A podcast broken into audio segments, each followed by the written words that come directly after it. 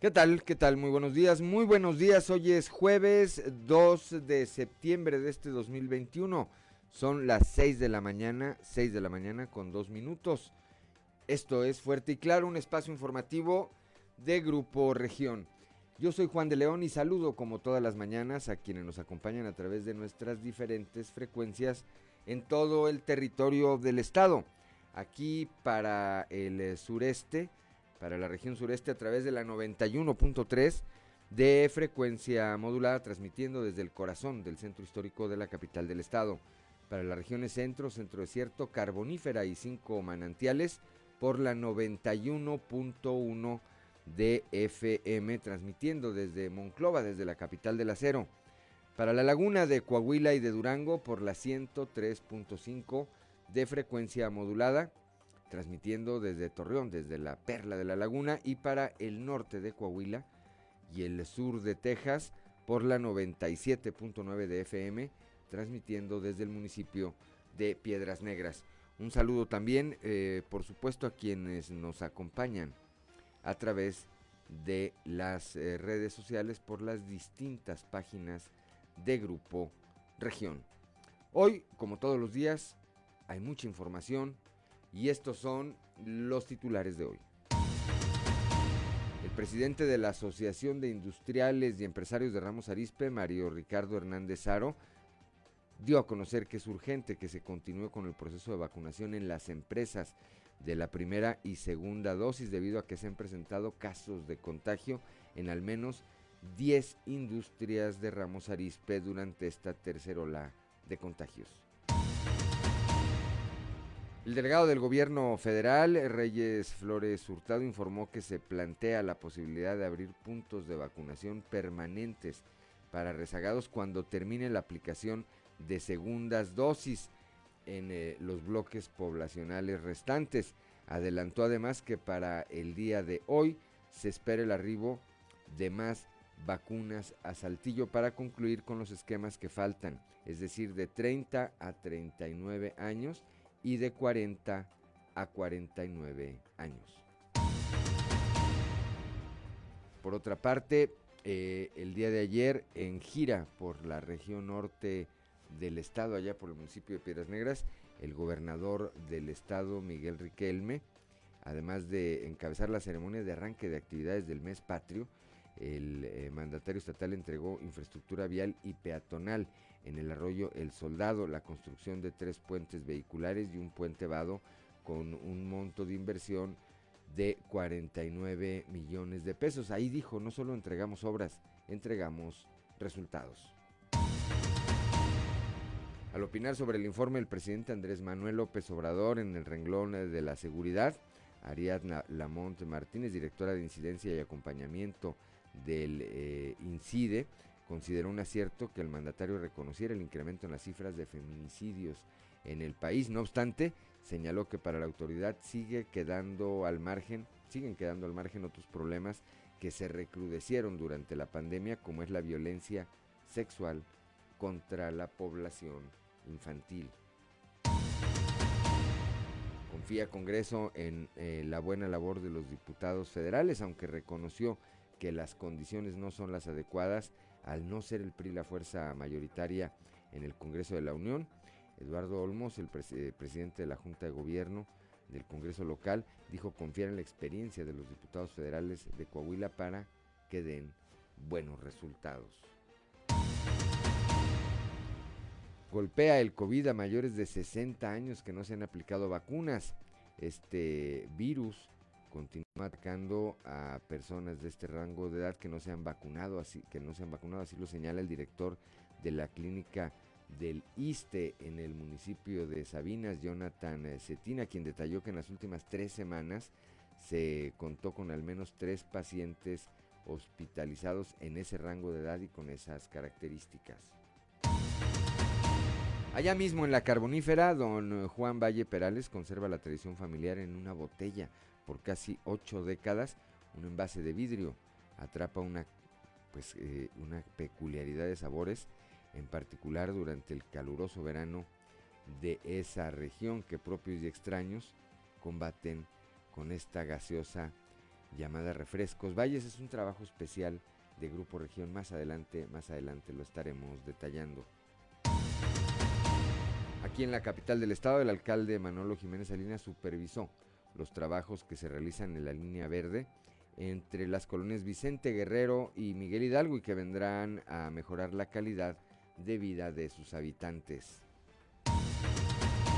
El día de ayer, el día de ayer por la tarde noche, el eh, alcalde electo de la capital del estado, el ingeniero José María Chema Fraustro Siller, anunció la incorporación de José Narro Robles, ex rector de la Universidad Nacional Autónoma de México, ex secretario de Salud Federal, como asesor para el municipio de Saltillo. Más adelante también le tendremos eh, la información. Bueno, pues esta, esta y otra información hoy aquí en Fuerte y Claro. Comenzamos.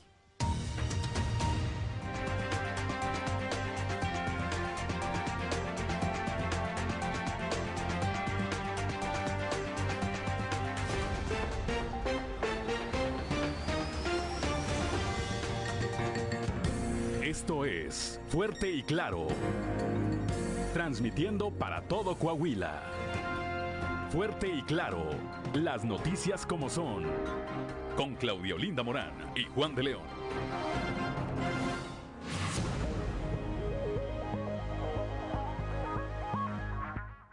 Ya son las 6 de la mañana, 6 de la mañana con 8 minutos.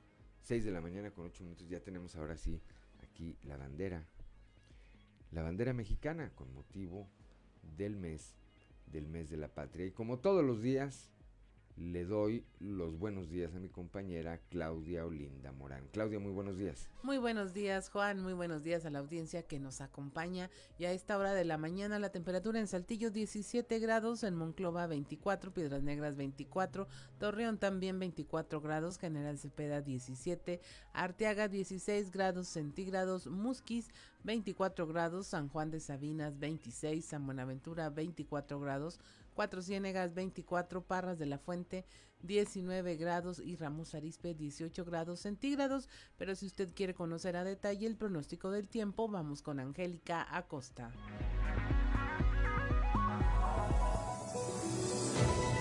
El pronóstico del tiempo con Angélica Acosta.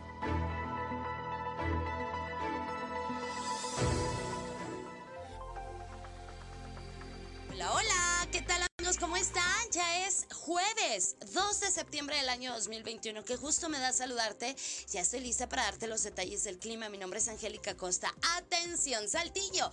Máxima de 25 grados para este jueves. Mínima de 14 durante el día. Vamos a tener un cielo totalmente claro. Va a estar despejado. Vamos a tener sol.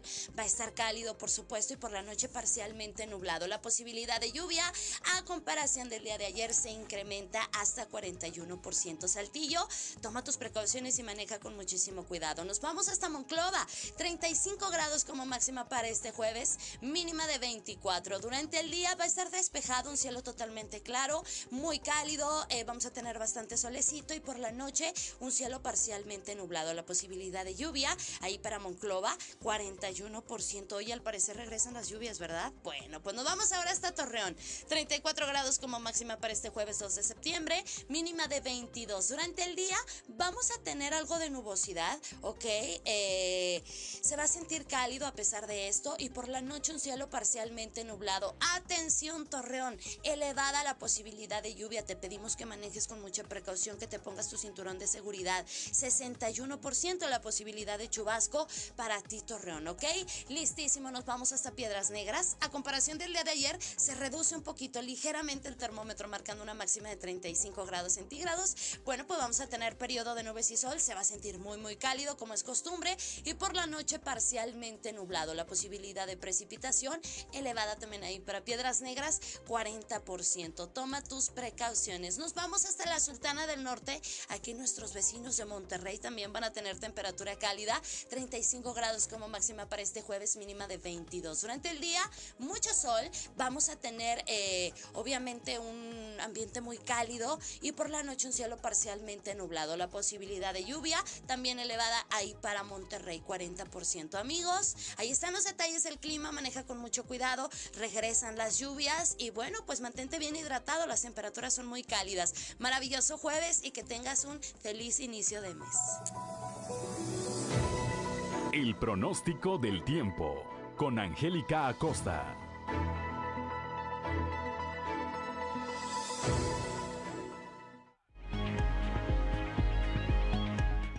6 de la mañana con 12 minutos. Vamos ahora con Ricardo Guzmán a las efemérides del día.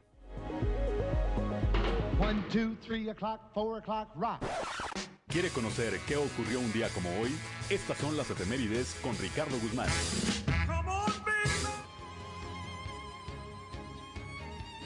Un día como hoy, pero de 1502, murió el octavo emperador azteca, Ahuizotl. Inauguró el monumental Teocali o Templo de Huitzilopochtli en Teotihuacán. Su hijo Cuauhtémoc fue el último gobernante azteca. También, el 2 de septiembre pero de 1837, se llevaron a cabo los primeros ensayos oficiales con el telégrafo eléctrico, inventado por el físico estadounidense Samuel Morse, quien también creó un alfabeto código que lleva su nombre. Y un día como hoy, pero de 1945, fue firmado el armisticio que puso fin a la Segunda Guerra Mundial, iniciada en 1939, con la victoria de los países aliados, Inglaterra, Estados Unidos, Francia y Rusia.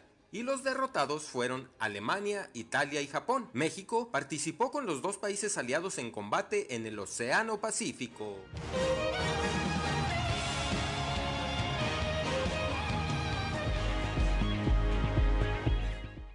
6 de la mañana, ya son las 6 de la mañana, con 14 minutos continuamos aquí en Fuerte y Claro. Eh, Claudelina Morales, el santoral y los cumpleañeros del día de hoy. Hoy es día de Zenón, Antolín y Concordio. Zenón, Antolín y Concordio. Zenón allá en, en eh, Nava, ¿no? El alcalde. El alcalde, ¿quién más? Eh, ¿Qué más tenemos, Claudia? Antolín y Concordio. Y bueno, eh, de felicitaciones de cumpleaños, yo quiero felicitar a mi hija, ¿Cómo se llama? Bianca. Bianca Olinda Espinosa Morán cumple un cuarto de siglo. 25, 25 años. Pues una felicitación. ¿A qué se dedica? Este, acaba de terminar la carrera de leyes y está en eso. Muy bien, pues una felicitación. Una felicitación a ella ya no debe tardar en integrarse ya al mundo laboral. Es mi mejor deseo de cumpleaños que le puedo tener. Muy bien. Claro que sí. Muy bien, son las seis, pues una felicitación.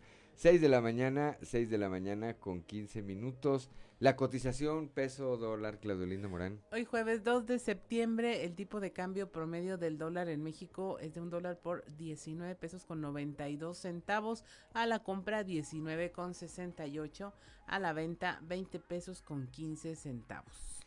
Bueno, pues así, así arrancan eh, las operaciones, así inician la operación en la paridad del eh, peso mexicano en relación al dólar norteamericano. Ya son las 6 de la mañana, 6 de la mañana con 15 minutos. Vamos a un resumen de la información nacional. Claudio Linda Morán. Disminuyen contagios de COVID, pero aumenta su letalidad. La Organización Panamericana de la Salud reconoció una disminución en los contagios, pero advirtió un incremento en la mortalidad de la enfermedad. Ante ello, Enrique Pérez Gutiérrez, jefe de Información de Emergencias Sanitarias y Evaluación de Riesgos de la organización, consideró que es importante rectificar a la población la interpretación sobre el semáforo epidemiológico eh, mediante la explicación de la utilidad de los indicadores y comunicar con mensajes puntuales las medidas sanitarias a seguir. Enrique Pérez Gutiérrez resaltó que se debe cumplir con las medidas preventivas como es el distanciamiento, el uso de la mascarilla y la ventilación en espacios cerrados.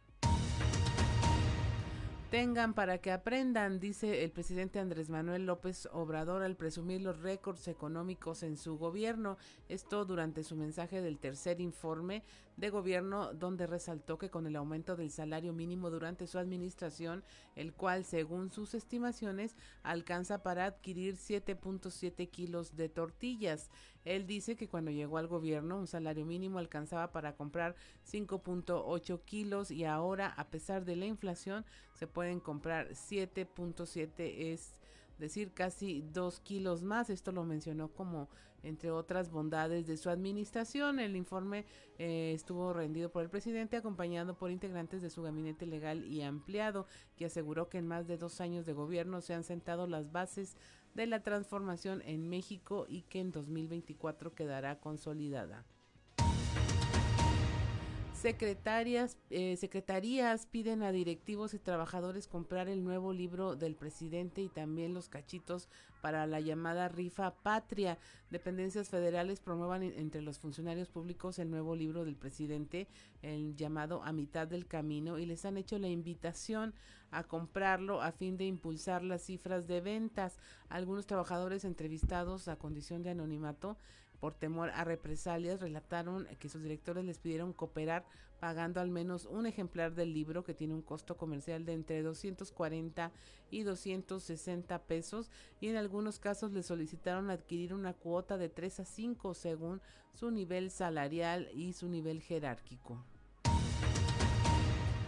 Detienen la Guardia Nacional y el Instituto Nacional de Migración a 70 migrantes ahora en Mapastepec, Chiapas.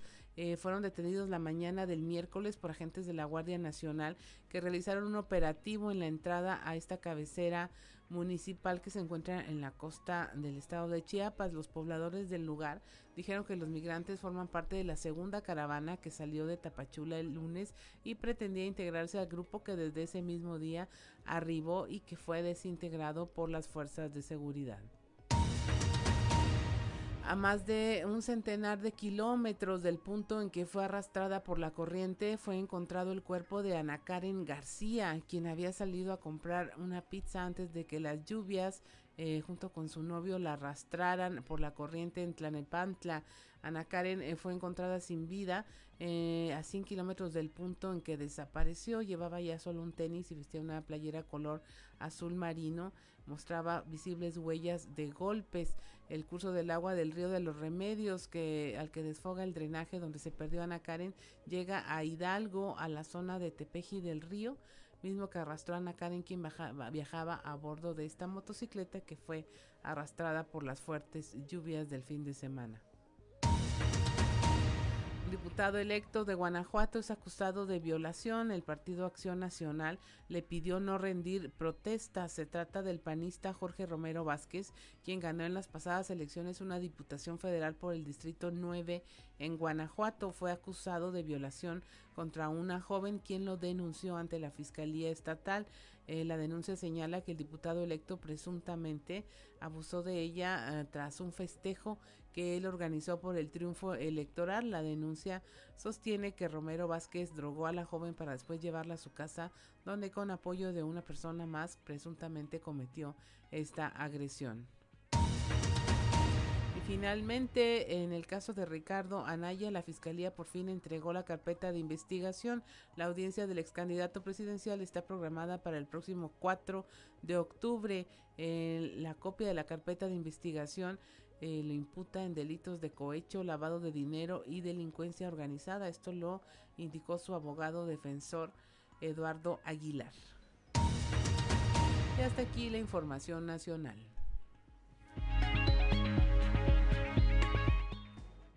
Gracias a Claudio Linda Morán, son las 6 de la mañana, 6 de la mañana con 20 minutos, estamos en Fuerte y Claro.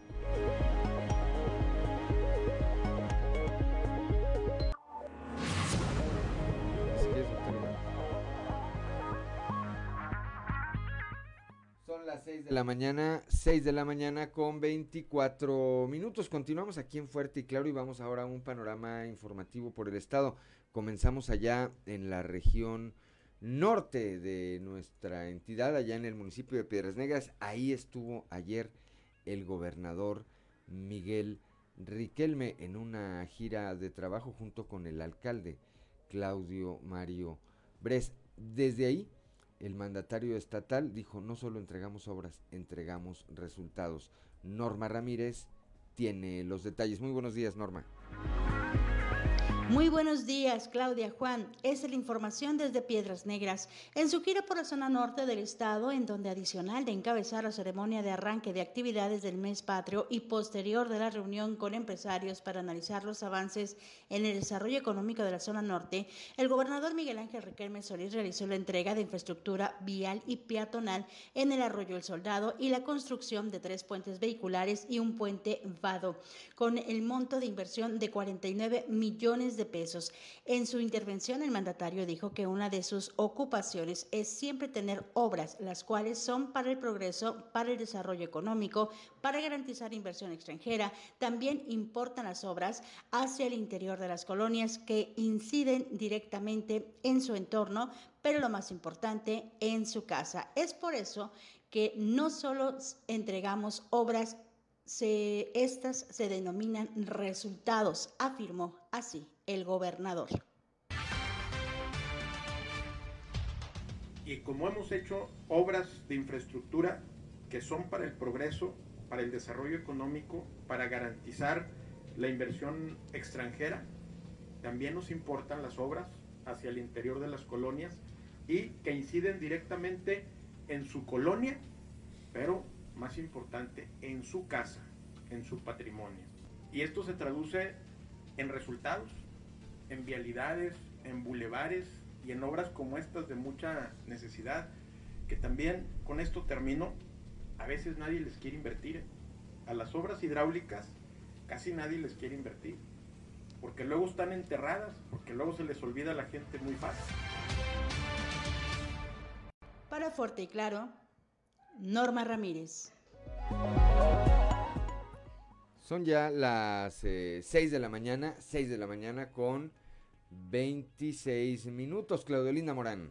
En la región Laguna, al opinar sobre este informe presidencial, Ariadne Lamont Martínez, directora de incidencia y acompañamiento de víctimas, consideró un acierto el reconocimiento al menos de que aumentaron las cifras de feminicidio, pero uh, aún hay muchos pendientes en materia de violencia sexual, en particular contra la población infantil. Los detalles con nuestro compañero Víctor Barrón. Muy buenos días. En temas de la comarca lagunera, al opinar sobre el informe del presidente Andrés Manuel López Obrador, esto en el renglón de la seguridad, Ariadne Lamont Martínez, quien es directora de incidencia y acompañamiento de INCIDEFEM, consideró un acierto que el mandatario reconociera el incremento en las cifras de feminicidio durante el último año en el país.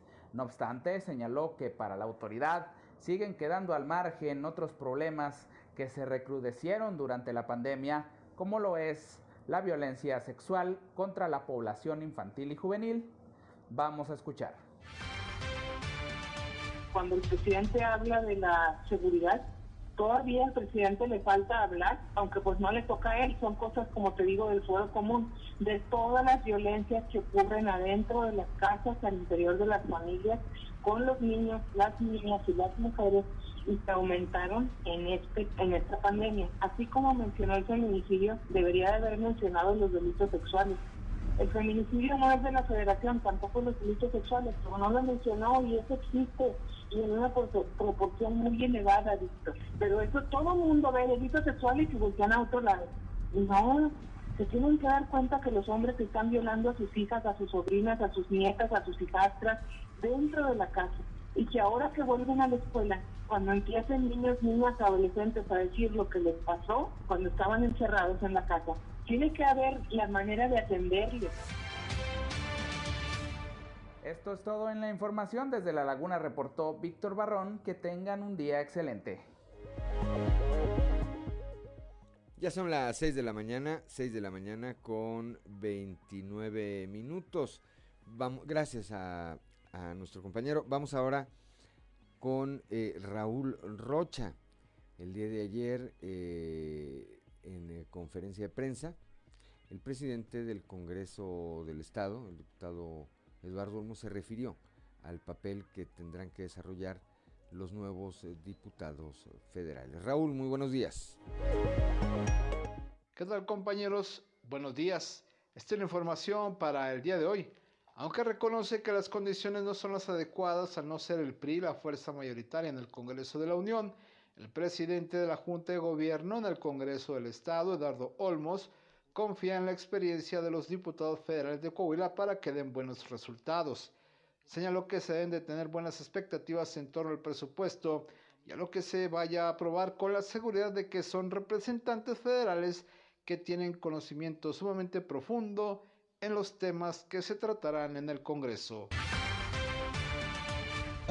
que vivimos en Coahuila, creo que podemos, creo que podemos y creo que debemos esperar mucho de nuestros diputados federales en una condición complicada, ¿verdad? En una condición en donde el PRI no es la fuerza mayoritaria, ¿verdad? En una condición en donde este, el PRI va a hacer uso de sus números para poder generar los mayores avances que pueda hacer, teniendo en cuenta de que, de que este, si bien es un Congreso más repartido entre los partidos políticos, no tenemos la contundencia que tuvimos de Morena en la legislatura anterior. Morena sigue teniendo una mayoría junto con sus aliados importante y, sí resulta ahora pues que se necesitan las otras fuerzas representadas en el Congreso Federal para poder llegar a los acuerdos y, y para poder avanzar. Entonces creo que debemos de tener buenas expectativas, buenas expectativas en torno al presupuesto, buenas expectativas en torno a lo que se va a aprobar y con la seguridad de que son representantes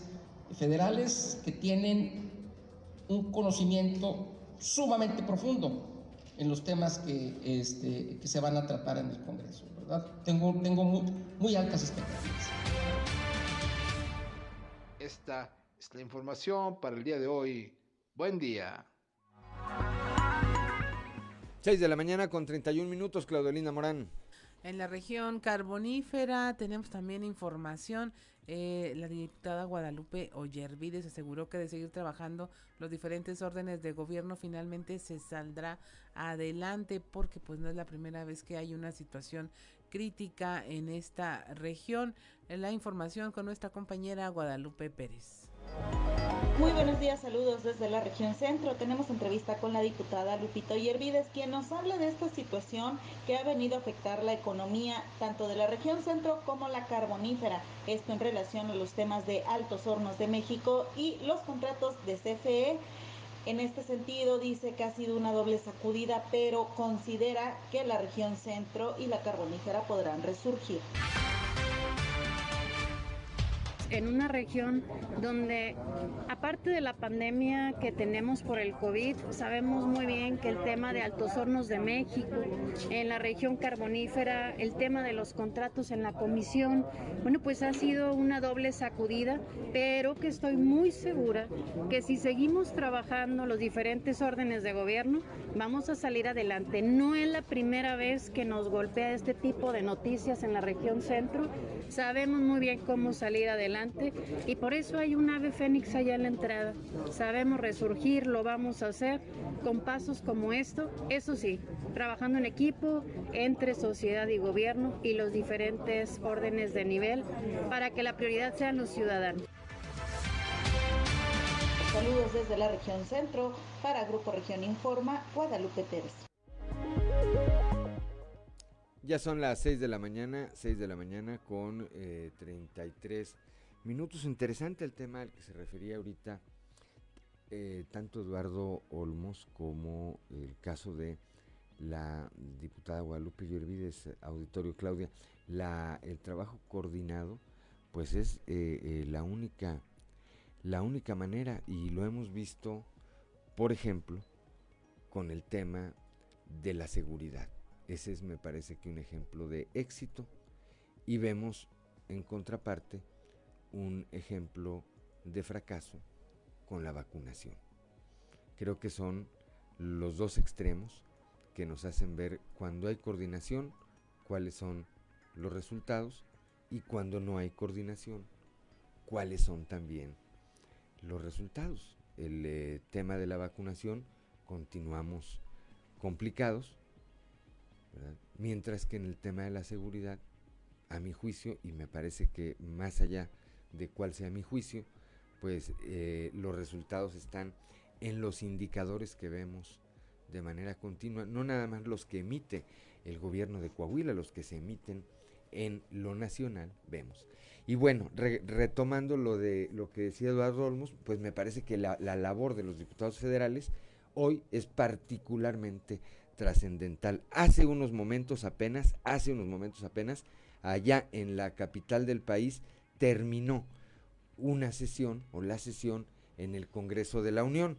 Yo le agradezco mucho, le aprecio mucho al diputado federal Jericó Abramo Mazo que me tome esta comunicación. Sé que acaban de salir, sé que van a descansar, pero antes eh, que nos platique rápidamente qué fue lo que ocurrió, por qué tan larga la sesión y cómo arranca, cómo arranca la bancada eh, ya en el Congreso Federal. Jericó, muy buenos días.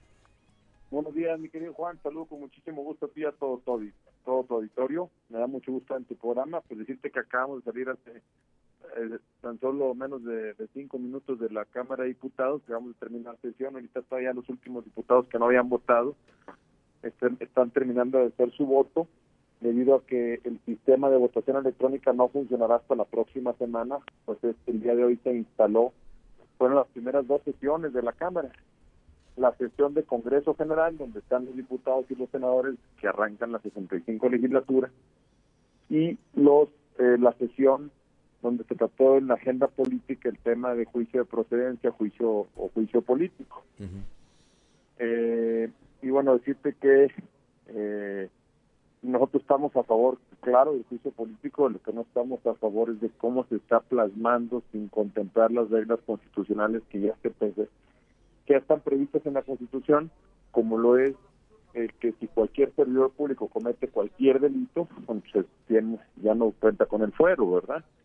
Cualquier servidor público, legislador, gobernador, alcalde, presidente de la República, si comete un delito, hoy, hoy ya la ley lo sanciona bajo las bases constitucionales. Lo que plantea esta iniciativa que presentó Morena, pues no, no se ha discutido por parte de especialistas, es anticonstitucional crear tribunales para juzgar penalmente al presidente, puesto que ellos quieren que sea el que, el que lo juzgue sea la Cámara, y la Cámara no es el Ministerio Público, ni el Senado es un juez, para eso ya hay organismos jurisdiccionales que son los tribunales que hacen esa chamba la manera en la que se plantea podría ser utilizada para amenazar y perseguir a los opositores y a los titulares de los organismos autónomos, mi querido Juan. Sí. Se protege a funcionarios de la administración. No hay claridad en cuanto a los procesos que hoy están vigentes, al no requerir pruebas atenta contra los derechos humanos y la presunción de inocencia. Pretende que los congresos locales hagan lo mismo que el federal, quitándoles su independencia. Quiere decir que si hay una suposición, porque alguien dice que X o Y el servidor público, alcalde, gobernador o presidente hizo X o Y cosas sin tener una prueba, ya lo puedes escuchar y lo puedes, lo puedes eh, eh, juzgar sin tener todas las evidencias completas. Eso es algo que violenta los derechos claros de los que ya gozamos todos en las cartas magna, todos los mexicanos. Y bueno, aquí sí estamos a favor de la ley, estamos a favor de combatir la corrupción, estamos a favor de la transparencia, estamos a favor de la legalidad y vamos a construir una agenda de legalidad. Como ya estamos esperando el presupuesto que llegará el 8 de septiembre y la ley de ingresos para poder construir eh, en, en favor de México un presupuesto alternativo que podamos convencer al gobierno federal de poder votarlo junto con su bancada a favor. Pues una, una eh, diputación que ciertamente eh, luce compleja por el número de, o por la composición, para ser más precisos, pero me parece también, eh, diputado, me parece que más nivelada que la anterior y con expectativas de hacer muchísimas más cosas. Así es, Juan, es una legislatura donde eh, los votos del PAN, PRI, PRD y MC totalizan 222 votos, 23 votos. Nos faltan aún así este, 28 votos para poder tener el poder distribuir un mejor presupuesto para la fomentar el empleo, el desarrollo económico y disminuir la pobreza. Pero bueno, construyamos, como te digo, un presupuesto alternativo que genere oportunidades y vamos a tratar de convencer con argumentos. Cuando uno convence con argumentos claros es cuando podemos generar acuerdos importantes. A eso vamos a apostarle en la Cámara de Diputados, a crear argumentos. Eh, tenemos los números para evitar reformas constitucionales que puedan atentar contra los órganos autónomos, contra los ciudadanos, contra las personas que menos tienen. Ahí sí tenemos los números. pero no tenemos los números en materia presupuestal, sino tenemos que construirlo en base a acuerdos.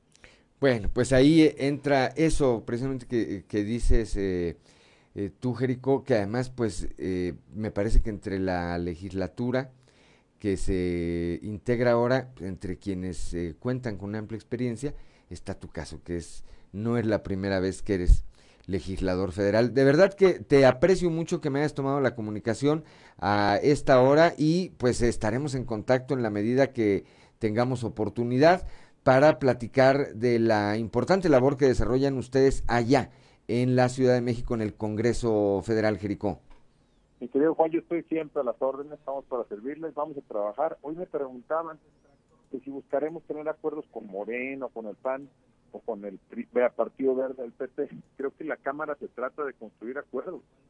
Cuando se pone por encima de los intereses partidistas, los intereses de, los, de la gente, de los que menos tienen, de los que hoy necesitan generar oportunidades para tener un empleo, para los jóvenes, para los estudiantes. A ellos tenemos que poner en el primer lugar de la mesa. Y ahí es donde tenemos que dejar a un lado los intereses partidistas. Y en eso vamos a trabajar, en construir acuerdos. Creo que no, no hay partido que busque destruir uh, instituciones. Lo que hay personas que tratan de, de, de, distraer una tensión de construcción y de hacer la eh, destrucción. Por eso vamos a buscar equilibrios, como lo dije en campaña, vamos a construir acuerdos para llevarle más recursos a Coahuila y seguir apoyando la buena gestión que hace Miguel Ángel Riquelme y sobre todo apoyar a las y los coahuilenses. Muchas gracias, Jericó. Estaremos pendientes. Te deseo, bueno, pues seguramente vas a descansar un rato, pero te deseo que tengas un excelente jueves. Abrazo, Dios los bendiga. Gracias. Son las 6 de la mañana, 6 de la mañana con 41 minutos. Soy Juan de León y estamos en Fuerte y Claro.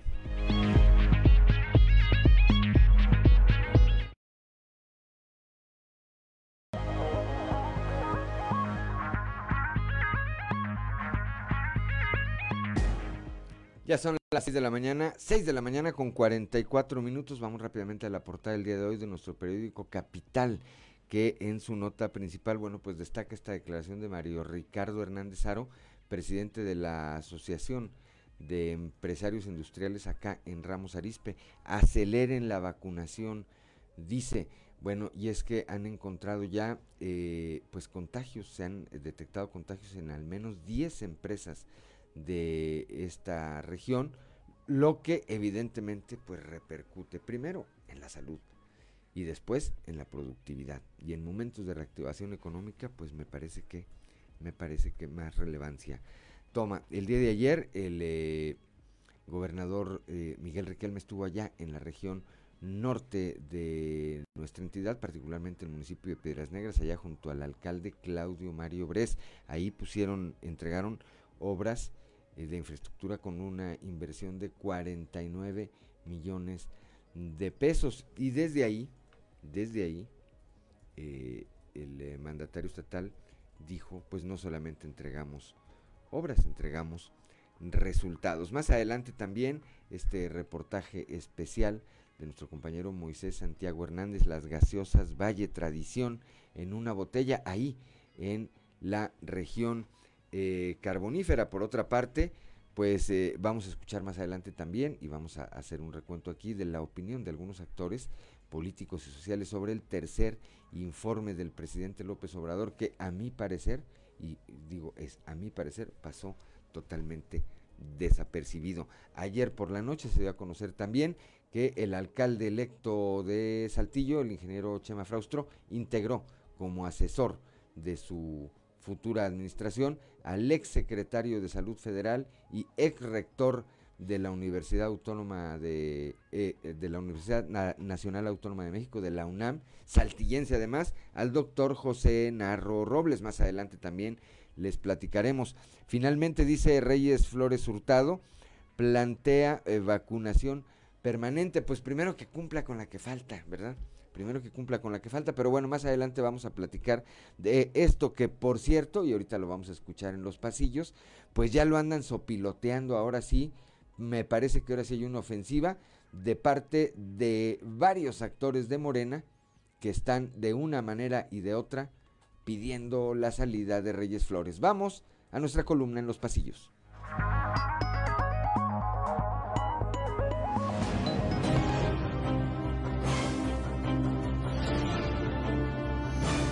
Y en el cartón de hoy, eso dice el presidente, que nos muestra una familia muy humilde en una casa todavía más humilde, viendo el informe de AMLO, mientras que él dice, vamos muy bien, a lo que el padre de familia dice tristemente, pues aplaudan, dice el presidente, que vamos muy bien.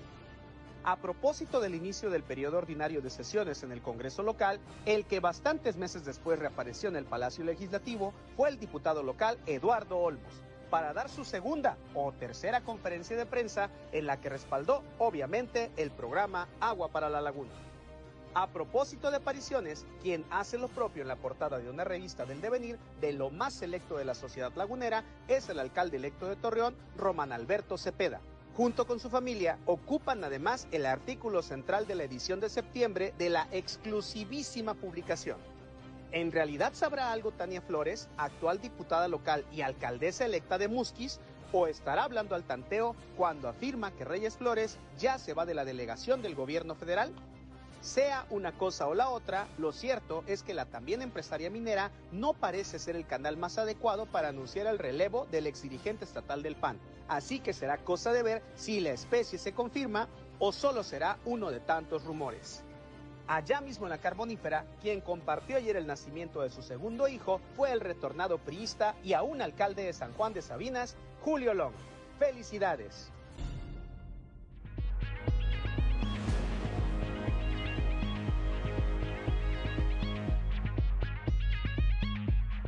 Ya son las 6 de la mañana, 6 de la mañana con eh, 49 minutos. Continuamos. Ah, ya está Christopher. Ya está, en un momento más vamos con Cristo, con Cristo Vanegas, nuestro compañero Christopher Vanegas aquí desde la región sureste. El eh, presidente de la Asociación de Industriales y Empresarios de Ramos Arispe, Mario Ricardo Hernández Zaro, dice que es urgente que se continúe con el proceso de vacunación en las, en las empresas. Habla de que se han eh, registrado eh, o se han detectado contagios de COVID-19 en al menos 10 empresas de Ramos Arispe. Ya está Christopher Vanegas muy temprano. Cristo Vanegas, muy buenos días, platícanos.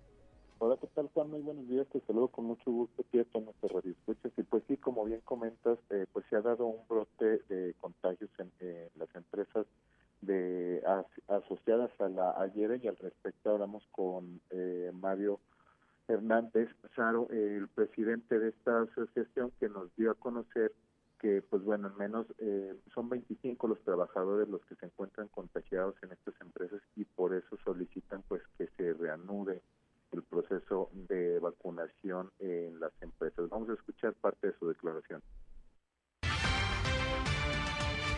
Varios nos han reportado contagios, pero sin ninguna que llegue a ser este, un problema la operación o poner en riesgo ahí la operación de las plantas. Pero si hay plantas, desde luego, como en todos lados, con contagios. Y son empresas participantes. Pues eh, la semana pasada nos reportaron 10 que tenían contagios, casos, casos de contagio. No, la verdad no, no tengo actualización, tenemos el caso de 10. ¿De esos 10 como cuántos trabajadores? A los invitados. Alrededor como de 20, eran menos de 25 trabajadores.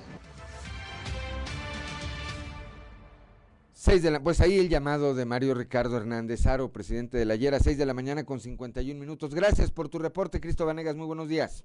Que tengas excelente mañana, Juan. Un gusto saludarte. Bueno, pues ahí eh, continúa en el eh, foco de la atención este tema, este tema de la vacunación, que como lo decíamos hace unos momentos, pues me parece que es el mejor ejemplo, el mejor ejemplo de cómo, de cómo cuando no se trabaja en coordinación, las cosas no funcionan de verdad es que a mí me parece que eh, si el delegado del gobierno federal, el licenciado Reyes Flores, pusiera, pusiera más de su parte, este proceso sería otra cosa. 6 de la mañana con 51 minutos a propósito del delegado del gobierno federal, dice que quiere poner puntos de vacunación permanente para rezagados. Leslie Delgado, que está en la línea telefónica, nos tiene la información. Buenos días, Leslie.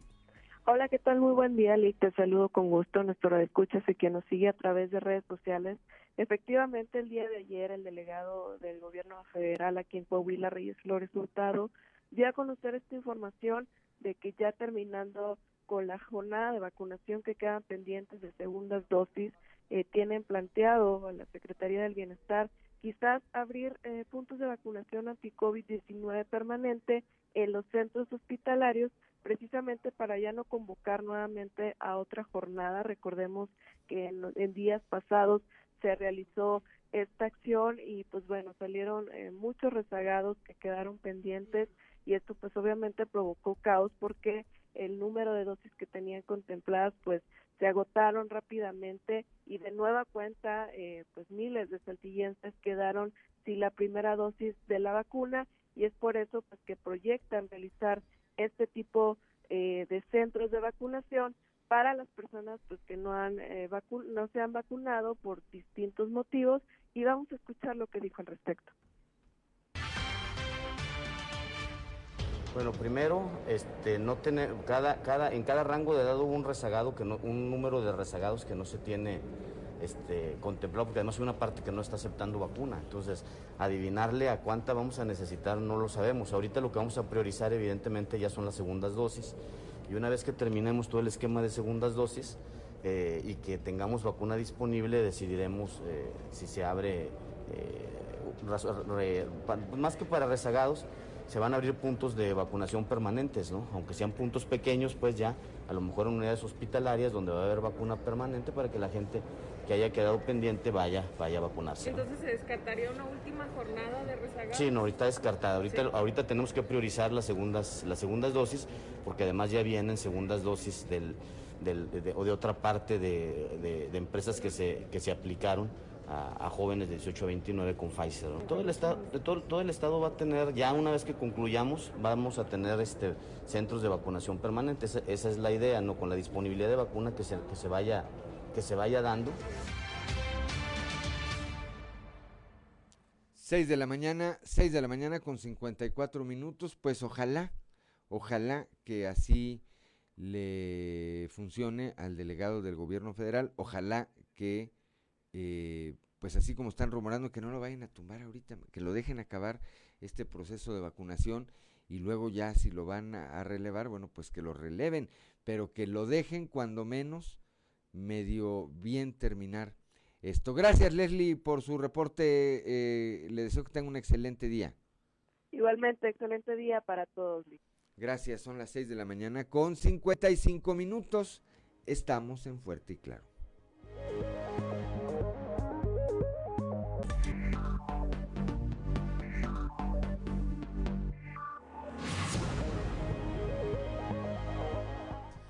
6 de la mañana con 59 minutos. Continuamos con la información en fuerte y claro y le vamos a presentar a uno de nuestros contenidos especiales del día de hoy. Es un reportaje de nuestro compañero eh, Moisés Santiago allá en la región carbonífera sobre una historia de don Juan Valle Perales. Él es un hombre que conserva la tradición familiar prácticamente en una botella con las tradicionales bebidas gaseosas de refresco Valle de allá de Nueva Rosita, que dice que si usted va a Nueva Rosita que si no toma una, eh, una soda de raíz, que pues realmente ni estuvo, ni para qué presuma.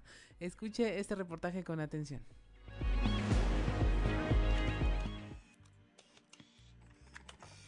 Don Juan Valle Perales conserva la tradición familiar en una botella. Por casi ocho décadas, un envase de vidrio atrapa una cascada de sabores muy peculiares, en particular durante el caluroso verano de la región carbonífera que propios y extraños combaten con una gaseosa de refrescos Valle. Con sabores muy peculiares, familias del interior del país y de la Unión Americana degustan el sabor refrescante de tamarindo, durazno, limón y del root beer de raíz. Y a decir de los visitantes, no se puede acudir a la región y no haberse tomado una bebida.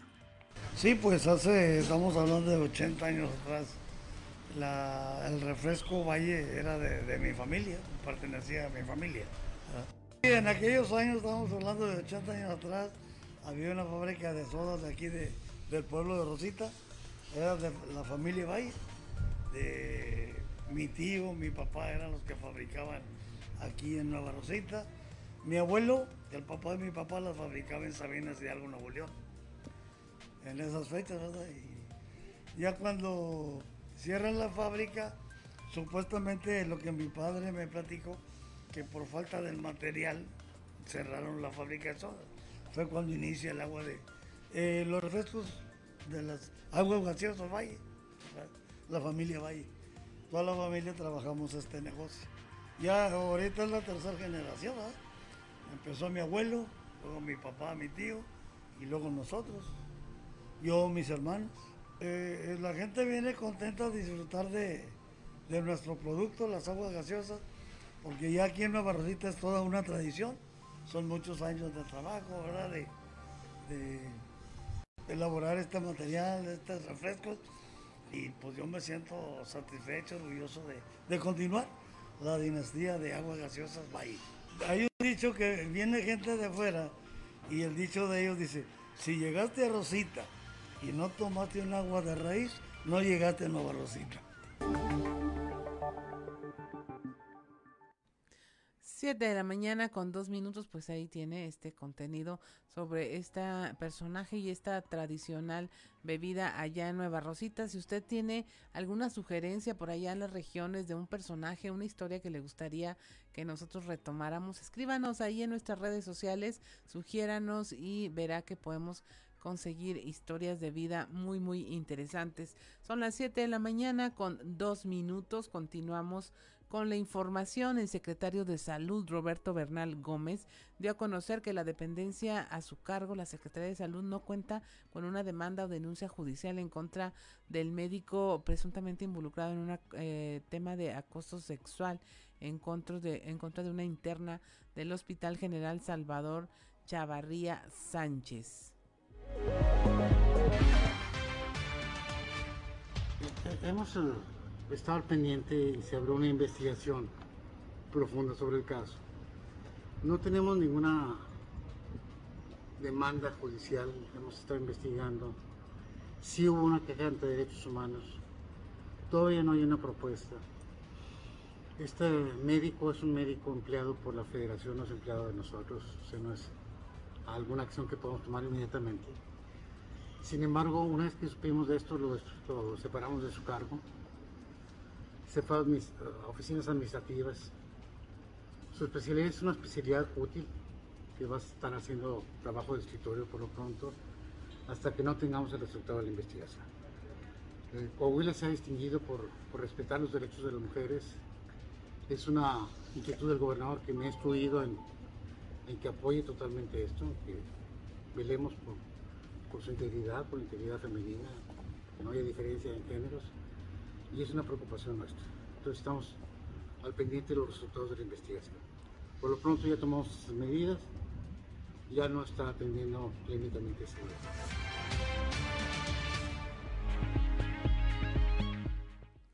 7 de la mañana con cuatro minutos. Después de tres años del actual gobierno federal, este ha quedado a deber a Coahuila al dejar de aplicar recursos para grandes proyectos de infraestructura.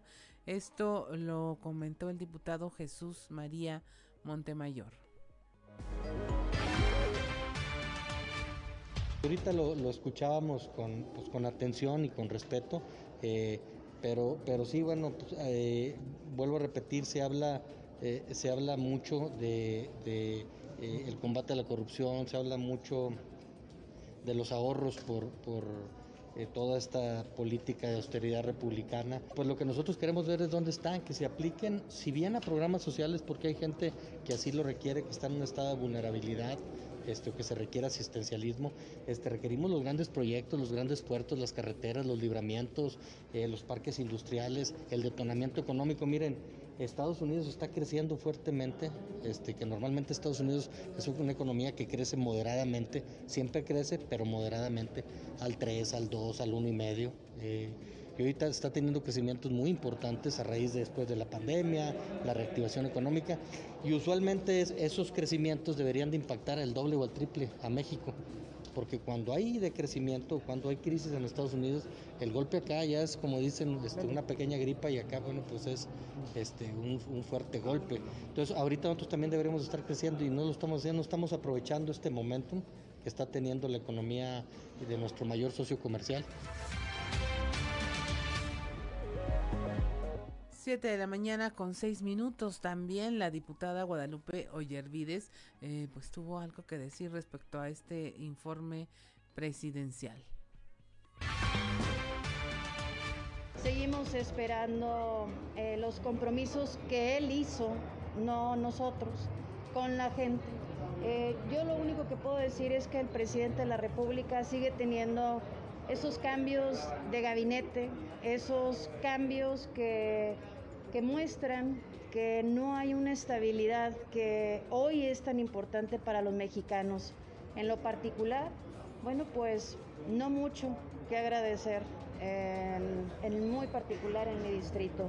Tenemos una empresa que se llama Altos Hornos de México, la falta de contratos de carbón en la región carbonífera, pero que también permea, la falta de seriedad para conducirse en los temas que nos duele a los mexicanos o a los coahuilenses. Si me lo pregunta usted a mí, poco tengo que agradecer al presidente de la República. 7 de la mañana con 7 minutos. El doctor en economía Antonio Serrano también se manifestó a propósito de este informe presidencial. El informe tiene muchas imprecisiones, muchas imprecisiones y la verdad es que eh, pues es más político que real, que realista. Está enfocado a una propaganda y el presidente no ha entendido que, hay maneras de rebatir muchos de los datos que tiene ahí y que no cuadran con la realidad. Entonces, pues la verdad es un informe que a nadie le importa, que solo sus seguidores siguen, literal, y que sus detractores utilizan pues para seguir criticando. 7 de la mañana con 8 minutos. También Raúl Garza de la Peña, secretario de la Unión de Organismos Empresariales, habló sobre este trabajo y tercer informe del presidente Andrés Manuel López Obrador. Muy mala porque pues de entrada les han quitado muchas participaciones y aportaciones al Estado y a los municipios.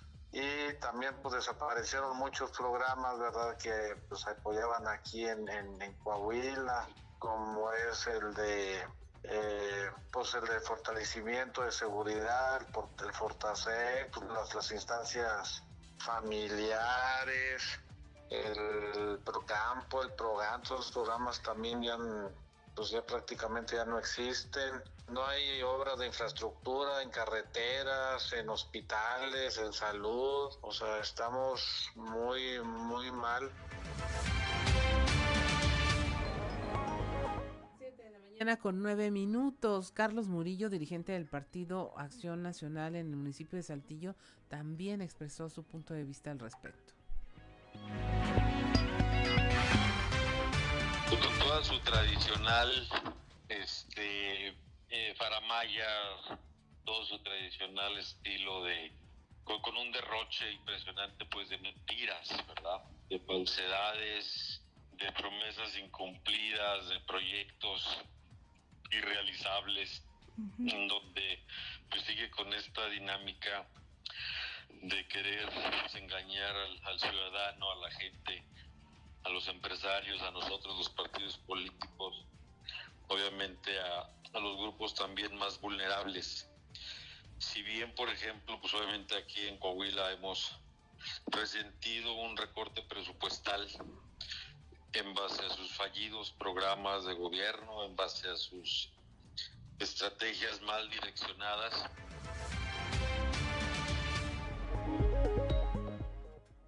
Son las 7 eh, de la mañana, 7 de la mañana con 10 minutos.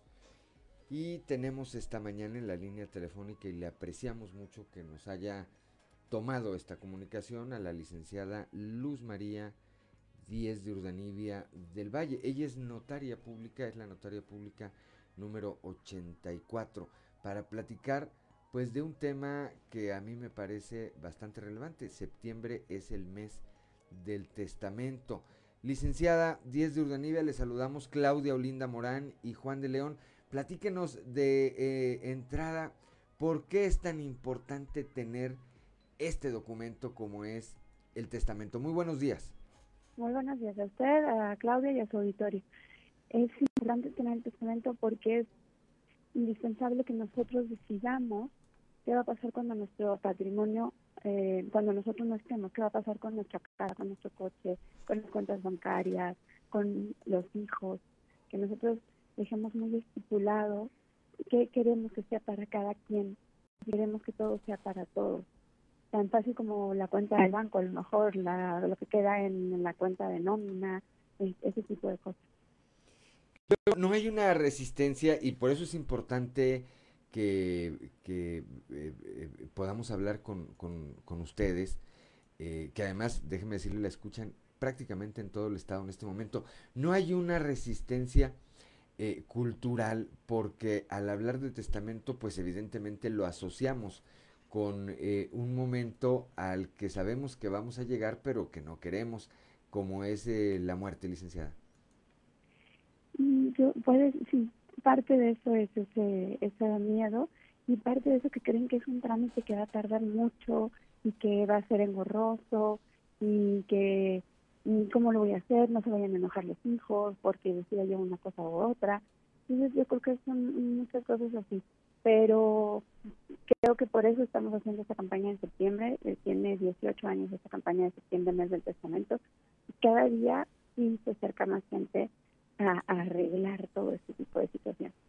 Licenciada Luz María Díez de Urdanibia, te saluda Claudia Olinda Morán, eh, para preguntarte, si uno no decide en su testamento a quién dejarle eh, sus pertenencias, sus propiedades, ¿quién lo decide finalmente?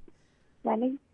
El código civil dice, entra una asociación que se llama asociación intestamentaria y la ley decide qué va a pasar con esos bienes y cómo va a pasar y según la ley, ¿qué ocurre? Esto para que nuestra audiencia sepa que si no toma una decisión y se anima ya a hacerlo como parte de sus pendientes, este, ¿qué es lo que pasaría con sus bienes? Eh, por ejemplo, un patrimonio regular es una casa quizás que se está pagando, un vehículo, eh, alguna cuenta bancaria. ¿Qué sucede tras el fallecimiento de la persona que no definió a quién quería ah, dejarle estos recursos? Se tiene que abrir un juicio sucesorio intestamentario. Eh, hay que ir con el juez, hay que los hijos, la esposa o el, la, la pareja que quede, pues o los padres tienen que acudir ante un juez y decirle, señor juez, pues mira, pasó esto, falleció, necesitamos que nombres una albacea, que se va a encargar del patrimonio, que se le llama la albacea, y Después pues, de un proceso nombran una albacea y esa persona pues, ahora sí tiene que ir al banco y eso es tiempo. En cambio, cuando tú lo dejas ya todo en el testamento, ahorras un poco de tiempo y trámites y las cosas son más fluidas y más sencillas.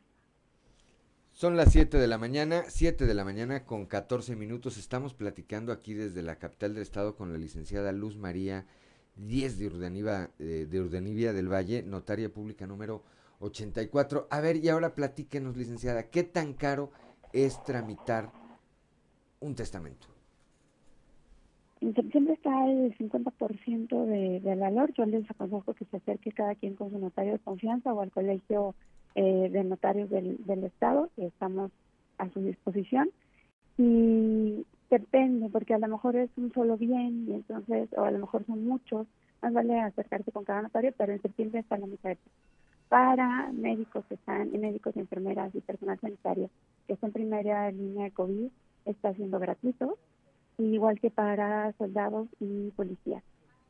Ok, para las fuerzas de seguridad, así como, esto me parece bastante importante, para las fuerzas de seguridad, así como para quienes laboran en la primera línea de combate para el COVID, el testamento es gratuito. Y es que vemos ahorita del, en el eh, del que platicamos anteriormente, por ejemplo, en el caso de Saltillo, licenciada, vemos una gran cantidad de viviendas en el centro histórico que se han ido terminando, se han ido derruyendo por eh, el eh, tema de que no, no, en su momento muy seguramente, que no se, eh, no hubo un documento de esta naturaleza y entonces las pugnas entre los familiares que se han ido por años y por años y por años han provocado que eh, esto suceda. Pero lo mismo puede ocurrir eh, pues con eh, cualquier otro tipo de bienes. Son juicios que pueden llevar hasta años, ¿verdad? son muy suspendidas hasta años. Por ejemplo, una cuenta bancaria es tan fácil como eso. A lo mejor no nos ponemos de acuerdo y esas cuentas bancarias empiezan a pasar dos años y ahorita llega un momento en que pasan a una cuenta concentradora y al rato ya no saben lo que pasa con el dinero o las casas también las dejan así y entonces a lo mejor provocan que, haya otra persona que, que se meta o que la reclame o, algún tipo de acreedor. Entonces yo creo que, que sí hay que establecer bien cómo quedan las cosas y dejar estos problemas de un lado. Bien, este mes del testamento evidentemente inició con el mes y concluye el último día de septiembre, pero eso no significa que más adelante no puedan alguien acercarse con eh, algún notario a tramitar este documento, licenciada. Exacto, es todo el año.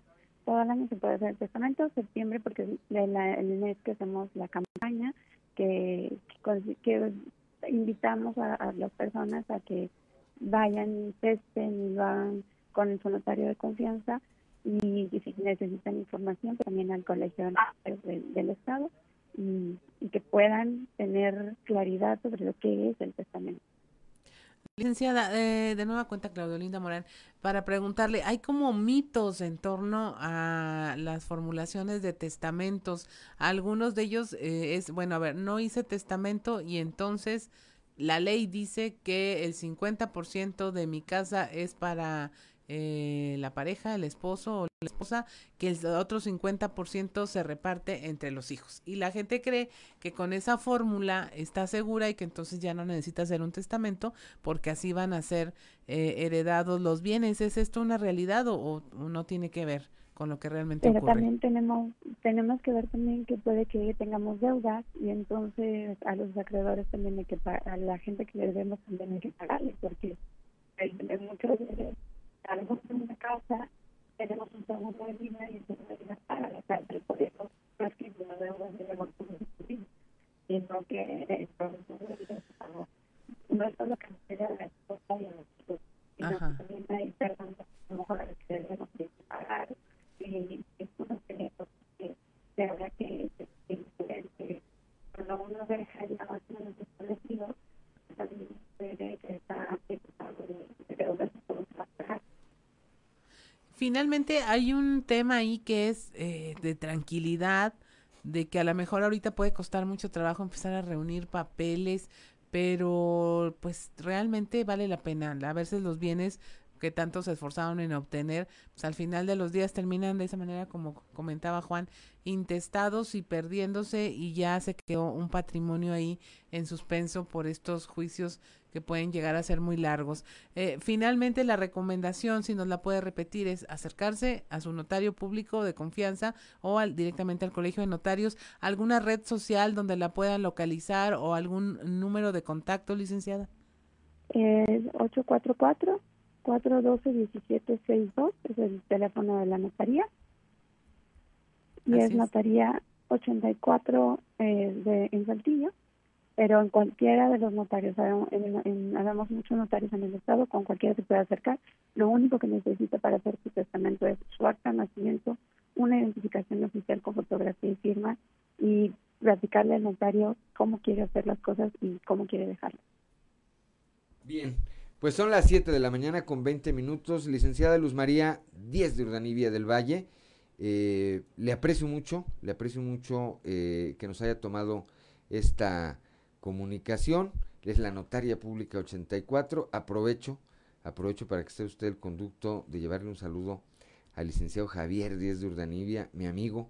Este, salúdemelo mucho. Tiene mucho que no lo veo personalmente, pero sabe del afecto enorme. Le apreciamos mucho esta comunicación esta mañana y bueno, pues estaremos eh, platicando quizá a mediados de mes para ver cómo avanza esta campaña, licenciada. Muy buenos días.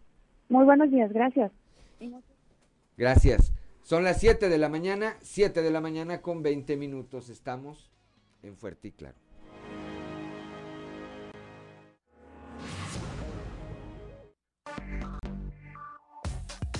Trizas y trazos con Antonio Zamora.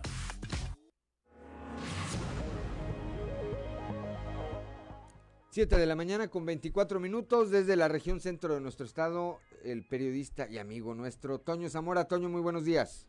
Buenos días, buenos días Juan, buenos días a, a las personas que nos sintonizan a esta hora. Hay mucha tele donde cortar, Juan, desde la salida de Julio Scherer, desde la, la encuesta que dejamos pendiente el día de ayer, donde los números de esta encuesta difieren muchos de, de lo que publicó Reforma el día de ayer. Este, y, y, si me permites, empezamos con lo de la encuesta, ¿no? Sí, adelante. Donde Marcelo Ebrard, eh, por el lado de, de, Morena, se encuentra en la punta con 30% de la aceptación pues de la gente de ese partido.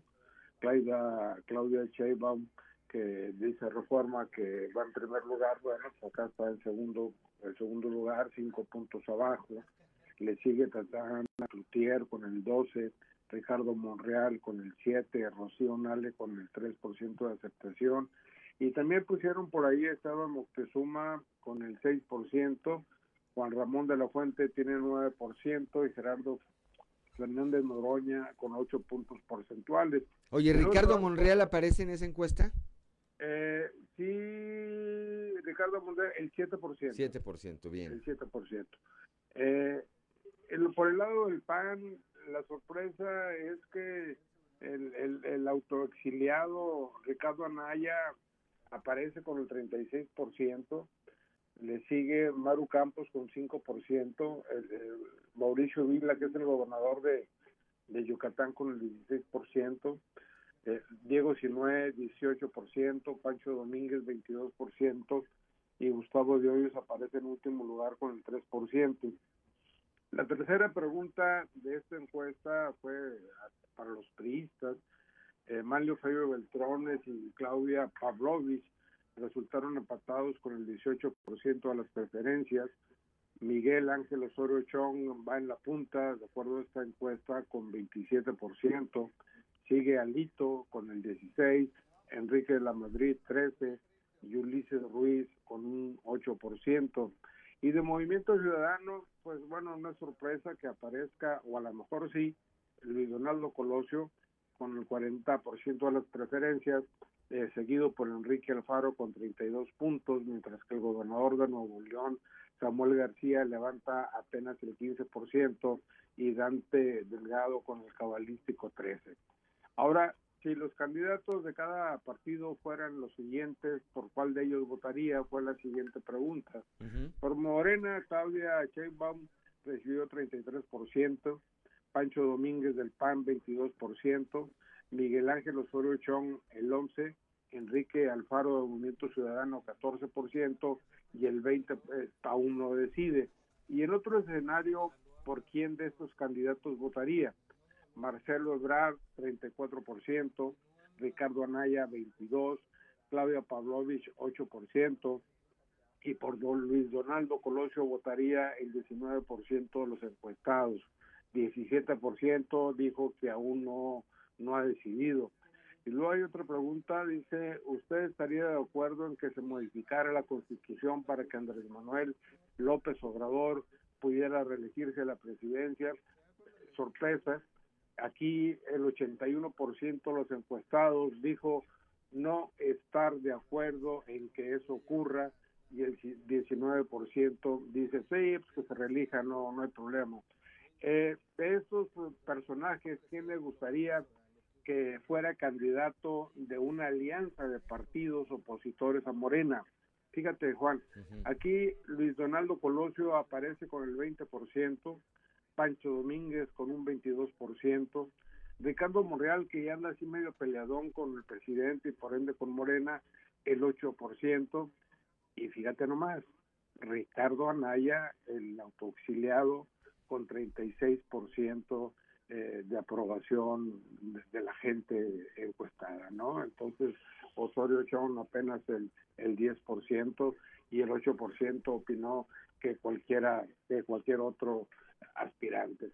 O sea que, pues todavía falta tiempo, ya empezaron las encuestas y van a ir, van a venir y demás, como Francisco Saracho, se le está esperando de hoy a mañana en Moncloa para que dé posición al próximo coordinador de, de, los programas sociales, ya cambió en Piedras Negras, ya cambió en Acuña, ya cambió en Frontera, viene ranchando por cinco manantiales, la carbonífera, y se espera de hoy a mañana haga su arribo aquí Francisco Saracho a, a Monclova. Pues mañana, si te parece, estaremos platicando de estos cambios y bordamos sobre la salida de Scherer que nos quedó pendiente, así como pues de algunas otras encuestas que se publican de cara al 2024. Gracias, Tony Zamora, como siempre. Muy buenos días, un saludo allá hasta la región centro de nuestro estado. Hasta mañana. Muy buenos días. 7 de la mañana, 7 de la mañana con 29 con 29 minutos. Pues sí, se acaba de confirmar hace un momento por parte del propio presidente de la República, Andrés Manuel López Obrador, la salida de Julio Scherer Ibarra como consejero jurídico de la presidencia de la República, lo que deja pues eh, muy mal parado de entrada a su eh, vocero, a Jesús Ramírez, que ayer pues decía que no, decía no, no, no, no, son rumores, son rumores, lo dijo ahí, eh, se armó ahí una entrevista a modo, este, y en ella pues pidió que le preguntaran si era cierto lo de lo de eh, Scherer y dijo no son rumores pues no, hoy el presidente, hace unos momentos apenas allá en la mañanera, dijo que sí, Scherer se va. Es, y esto no lo dijo el presidente, esto lo digo yo, es otro de los que lo abandona. 7 de la mañana con 30 minutos ya está en la línea telefónica desde, también desde la capital del país, pero no desde la mañanera. Mi amigo Yanko Abundis para hablar de finanzas personales. Muy buen día, Yanko. ¿Qué tal, Juan? Buenos días, ¿cómo estás? Aquí estamos trabajando ya en jueves, Yanko. Muy bien, pues un gusto saludarte como siempre, Juan. Gracias, igualmente. Vamos a tocar un tema muy importante hoy. Fíjate que la gente se pregunta cuando tiene un seguro de gastos médicos mayores y presenta una reclamación, ¿por qué la compañía no le paga todo? Y en ocasiones piensa que la compañía le pagó mal, que la compañía le robó, que lo engañaron y que tiró su dinero a la basura con la compra del seguro, ¿no? Fíjate que hace 50 años más o menos se pusieron de moda estos seguros.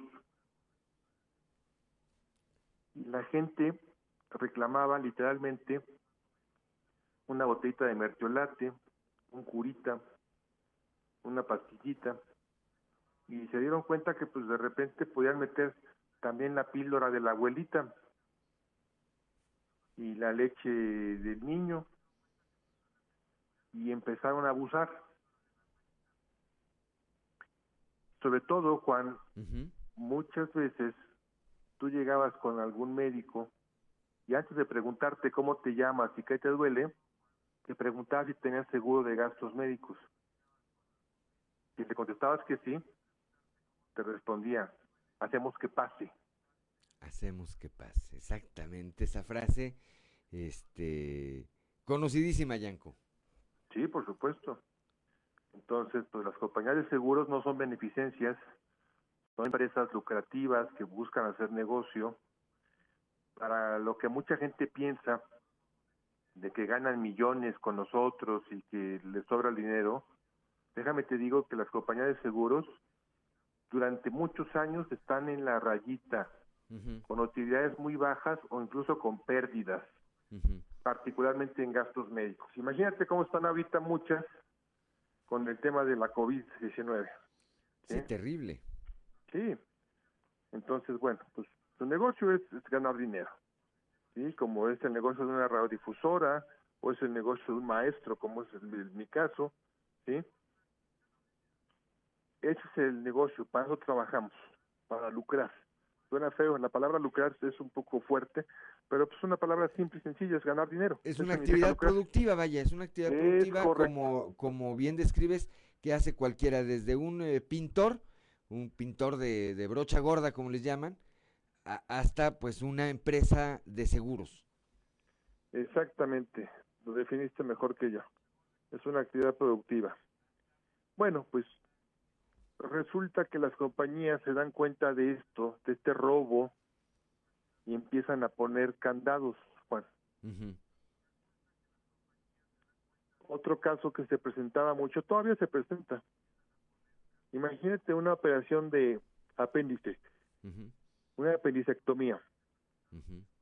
Un médico normalmente en su práctica diaria cobra 25 mil pesos por la intervención. Sí. Pero si tiene seguro de gastos médicos, cobra 50. Pues imagínate. Sí, el le están robando a la aseguradora. Claro. Abiertamente le están robando. ¿Sí? Entonces las compañías lo que hicieron fue establecer tabuladores, catálogos de intervenciones quirúrgicas para efectos de decir una apendicectomía se paga en 20 mil pesos. Ese es el precio de mercado y en eso se paga. Oye, mi, mi médico cobra 30, tú págale 10. Ujú. Si es que quieres que particularmente te opere él, ¿verdad? Y si no, vete con el médico que yo te estoy diciendo, que Ujú. acepta cobrar 20. ¿Sí? Entonces, pues mucha gente dice, no, yo voy con el médico de mi confianza, ¿sí? que me opere, que opere a mi hijo de las anginas. Y cuando viene una reclamación, tú te gastaste 100 mil pesos y la compañía te paga 70. Y entonces dices, pues ya me transaron, qué bárbaros, ya era de esperar, sí, etcétera, etcétera. En realidad te están pagando bien porque están aplicando el tabulador médico, están aplicando el deducible del que ya hablamos, el coaseguro del que ya hablamos, ¿sí? Y la compañía tiene estos límites para que la gente no abuse. Con todo y eso, existe hoy en la AMIS, la AMIS es la Asociación Mexicana de Instituciones de Seguros, que agrupa a todas las empresas del sector, un comité de fraudes, Juan. Porque tiro por viaje están intentando ver la cara para sacarle dinero. Claro. ¿sí? Y luego el argumento, eh, en algunos casos, me parece que muchos saben o sabemos que, qué es lo que está ocurriendo, pero en muchos otros, como bien lo apuntas, pues no. Y entonces eh, la clave está en entender, creo que la mejor manera eh, cuando uno contrata una prestación, particularmente un seguro de gastos médicos, pues es sentarte bien con tu agente de seguros y que te explique Claro. también él con esa claridad, porque eh, en algunas ocasiones yo no descarto que en el afán de cerrar una venta, pues también alguna gente diga, no, no, no, aquí cubrimos todo, que sí, sí, efectivamente te cubren todo, pero decir, no, pero hay tabuladores, o sea, esos detalles, las letras chiquitas que luego no están tan chiquitas, nada más que no las atendemos, Yanko. Sí, bien lo dijiste, no son chiquitas, lo que- más bien no son leídas.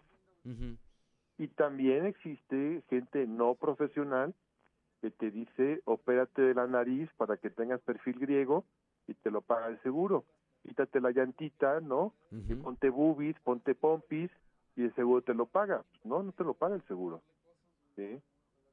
Entonces hay que buscarse gente profesional, el sector hay mucha, hay miles, que te dé una buena asesoría para que no te engañe y te venda el producto que tú puedas necesitar el día de mañana junto con tu familia. ¿sí? Sí, y, y- y- Pero esa es la razón, Juan, las compañías de seguros no cubren todo y de lo que cubren lo pagan todo. Comenzando, exactamente, comenzando eh, por eso. Y hay restricciones como las eh, estos eh, llamados, eh, no, no recuerdo si se llama periodo de ventana, una cosa que cuando tú contratas un seguro, si a ti al otro día de la contratación de un seguro, misteriosamente, milagrosamente o desgraciadamente te detectan un cáncer, por ejemplo, no te lo cubre. Porque tienes llama que periodos de espera. periodo, periodo de espera. Entonces, sí, efectivamente. por eso hay que saber y hay que, hay que sentarse bien con el agente de seguros y tener una explicación muy clara, aunque eso nos lleve un par de horas, pero ya sabemos en dónde estamos eh, parados, Yanko, y qué nos, eh, a qué nos estamos ateniendo o en qué nos estamos respaldando cada que pagamos nuestra póliza. Hay que darle tiempo a la persona para que te explique, hay que leerlo, hay que entenderlo, porque sí, hay muchas causas que son incluso de rescisión de contrato, Juan, y por las cuales no te pueden pagar tal o cual siniestro. Lo estético no está cubierto, ¿sí? lo psiquiátrico no está cubierto, a menos que derive de X o Y situación. Esto lo tienes que saber, porque si no el día de mañana te llevas una sorpresa, dices que te robaron, cuando en realidad lo que compraste fue un producto muy distinto, ¿no? O sea, si tú pides un taco al pastor, te van a llevar un taco al pastor. Exacto. No te van a llevar uno de bistec. ¿Sí? Sí, es ahí yo insisto, la clave es eh, tener una buena información de parte de nuestro agente y lo otro pues es leer, ¿verdad? La, eh, tampoco nadie va a hacer por nosotros lo que no hagamos nosotros, nosotros mismos. Me parece que por eso en algún tiempo también se popularizó ese chiste que decía que los seguros de gastos médicos eran como las batas que nos ponen cuando vamos al doctor, que creemos que nos cubren mucho y en realidad no nos cubre nada, Yanko. Pues lo importante es saber qué te cubre, qué es lo que estás pagando, qué es lo que estás comprando. Exactamente. Exactamente. El consejo es saber qué estamos contratando y saber eh, detalladamente todas las particularidades de este contrato. Reitero, y con esto termino, para no esperar algo que no va a ocurrir y la otra, para saber exactamente hasta dónde nos va a cubrir y en qué condiciones, ¿verdad? Exactamente, Juan. Ese es el mensaje final. Yanko, como siempre, muchas gracias y platicaremos el próximo jueves. Que tengas un excelente fin de semana ya en el centro del país. Igualmente, fuerte abrazo, Juan. Gracias. Muy buenos días. Son las 7 de la mañana con 40 minutos. Estamos en Fuerte y Claro.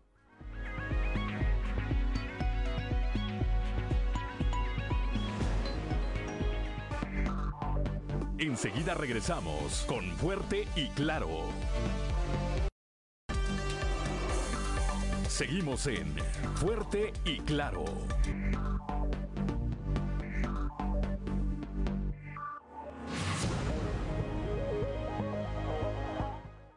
Son las 7 de la mañana, 7 de la mañana con 44 minutos, hora de ir a las voces de hoy en Fuerte y Claro con Ricardo Guzmán. Lo dijeron fuerte y claro en región sureste. Mario Ricardo Hernández, presidente de la Asociación de Industriales y Empresarios de Ramos Arizpe. Urgen agilizar inmunización en empresas ante brote de COVID. Ahí la operación de las plantas, pero sí hay plantas desde luego como en todos lados con contagios. Y son empresas participantes. Pues eh, la semana pasada nos reportaron 10 que tenían contagios, casos, casos de contagio. Región Laguna. Ariadne Lamont, activista. Faltan políticas públicas para erradicar delitos sexuales contra menores. Todavía al presidente le falta hablar, aunque pues no le toca a él, son cosas como te digo del fuero común, de todas las violencias que ocurren adentro de las casas, al interior de las familias, con los... Región Centro. Guadalupe Ollervides, diputada, región carbonífera se ha visto sacudida por temas de AMSA y CFE. Aparte de la pandemia que tenemos por el COVID, sabemos muy bien que el tema de Altos Hornos de México, en la región carbonífera, el tema de los contratos en la comisión, bueno, pues ha sido una doble sacudida. Pero... Región carbonífera. Jonathan Cetina, director de la clínica del Liste en Sabinas, golpea COVID a mayores de 60 años que no tienen vacunas. Eh, las personas que llegaron a ser hospitalizadas sí estaban arriba de los 60 años, pero por alguna situación por medio de que no tenían algo de miedo de vacunarse o por cuestiones religiosas probablemente eh, no quisieron vacunarse. Región Norte. Miguel Ángel Riquelme Solís, gobernador del estado. No solo entregamos obras, entregamos resultados. Y esto se traduce en resultados, en vialidades, en bulevares y en obras como estas de mucha necesidad, que también a veces nadie les quiere invertir. A las obras hidráulicas casi nadie les quiere invertir, porque luego están enterradas, porque luego se les olvida la gente muy fácil. Las voces de hoy en fuerte y claro.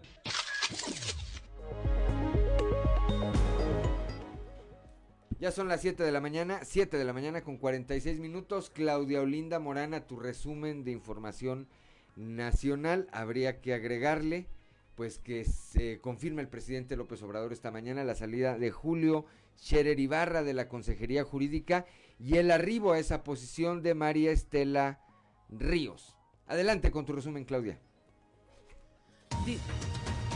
Disminuyen contagios de COVID, pero aumenta su letalidad. La Organización Panamericana de la Salud reconoció una disminución en los contagios, pero advirtió de un incremento en la mortalidad causada por esta enfermedad. Ante esto, Enrique Pérez Gutiérrez, jefe de información de emergencias sanitarias y evaluación de riesgos, consideró que es importante rectificar a la población la, la interpretación del semáforo epidemiológico y explicar la utilidad de los indicadores y comunicar las medidas sanitarias a seguir en cada uno de ellos.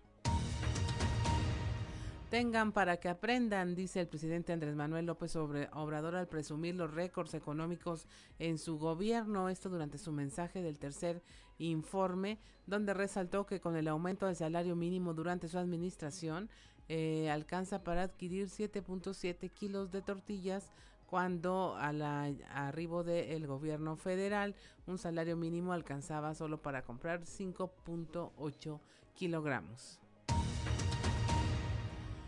En las secretarías del gobierno federal están pidiendo a directivos y trabajadores comprar el nuevo libro de Andrés Manuel López Obrador y cachitos para la llamada rifa patria. Las dependencias federales promueven entre los funcionarios y servidores públicos este nuevo libro llamado A mitad del camino y le han hecho la invitación a sus empleados para comprarlo a fin de impulsar las cifras de venta. el precio comercial de los libros es entre 240 y 260 pesos y los trabajadores se quejan de que les han eh, solicitado adquirir una cuota de 3 a 5 ejemplares según su nivel jerárquico y su rango salarial. Detiene la Guardia Nacional y el Instituto Nacional de Migración a 70 migrantes en Mapastepec, Chiapas. Estos fueron detenidos la mañana del miércoles cuando intentaban incorporarse a parte de la caravana que ya había salido de Tapachula el lunes y pretendían integrarse a ese mismo grupo. Sin embargo, fueron desintegrados por las fuerzas de seguridad y encuentran el cuerpo de Ana Karen García, quien había salido a comprar una pizza antes de que las lluvias arrastraran la motocicleta donde se transportaba con su pareja en Tlanempantla. Fue encontrado a 100 kilómetros del punto en donde desaparecieron. El cuerpo llevaba ya solo un tenis y una playera color azul marino. Tenía múltiples huellas de los golpes recibidos por este curso de agua del río de los remedios que desfoga en el drenaje donde se perdió Ana Karen. Llegó hasta Hidalgo, en la zona de Tepeji del río. Diputado electo de Guanajuato es acusado de violación. El Partido Acción Nacional le pidió no rendir protesta. Se trata de Jorge Romero Vázquez, quien ganó en las pasadas elecciones una diputación federal por el Distrito 9 en Guanajuato y fue acusado de violación contra una joven. Ella lo denunció ante la Fiscalía de Justicia. Asegura que fue víctima de abuso sexual tras un festejo eh, que él organizó por el triunfo electoral y donde con apoyo de un cómplice presuntamente cometió esta agresión. Y finalmente, en el caso de Ricardo Anaya, la Fiscalía, dice su defensa, por fin le entregó la carpeta de investigación. La audiencia del ex candidato presidencial está programada para el próximo 4 de octubre y bueno, en esta carpeta de investigación se imputan los delitos de cohecho, lavado de dinero y delincuencia organizada. Eduardo Aguilar, su abogado defensor, dijo que finalmente la Fiscalía de la República accedió a entregar esta copia luego de varios oficios de la defensa y notificaciones del juez, además de los mensajes en Twitter del ex candidato presidencial. Y hasta aquí la información nacional. Gracias, gracias, gracias a Claudia Olinda Morán. Cuando son las 7 de la mañana con 51 minutos, vamos al show de los famosos con Amberly Lozano. El show de los famosos con Amberly Lozano. Juez niega amparo definitivo a Laura Bozo, que será capturada por la justicia. Laura Bozo deberá ir a la cárcel. El juez noveno de distrito en materias de amparo y juicios federales del Estado de México le negó la suspensión definitiva a la conductora de televisión por lo que deberá ejecutarse la orden de aprehensión en su contra. El juez decidió negar la medida cautelar solicitada y ordenó proceder contra la conductora peruana para capturarla y recluirla en el penal de Santiaguito, en el municipio de Almoloya de Juárez, Estado de México. El pasado 11 de agosto, Laura Bozo fue vinculada a proceso con prisión preventiva por cometer un delito fiscal que rebasa los 12 millones de pesos. La conductora de televisión peruana vendió un inmueble que estaba embargado por el Servicio de Administración Tributaria, el cual garantizaba el pago de un adeudo por 13 millones 769 mil pesos. A este delito se le conoce como depositario infiel y es un delito grave, por lo que la famosa podría pasar de 3 a 9 años en la cárcel.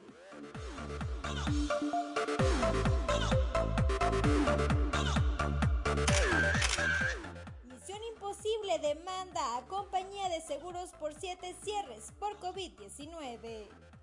La producción de la nueva película Misión Imposible se cerró siete veces debido a la pandemia de coronavirus, según una demanda presentada el lunes que acusa a la compañía de seguros de la película por no pagar todos los costosos paros. La filmación de la serie se retrasó cuatro veces en Italia y tres veces en el Reino Unido, entre febrero del 2020 y junio del 2021 según la demanda presentada en la Corte Federal de Estados Unidos en California.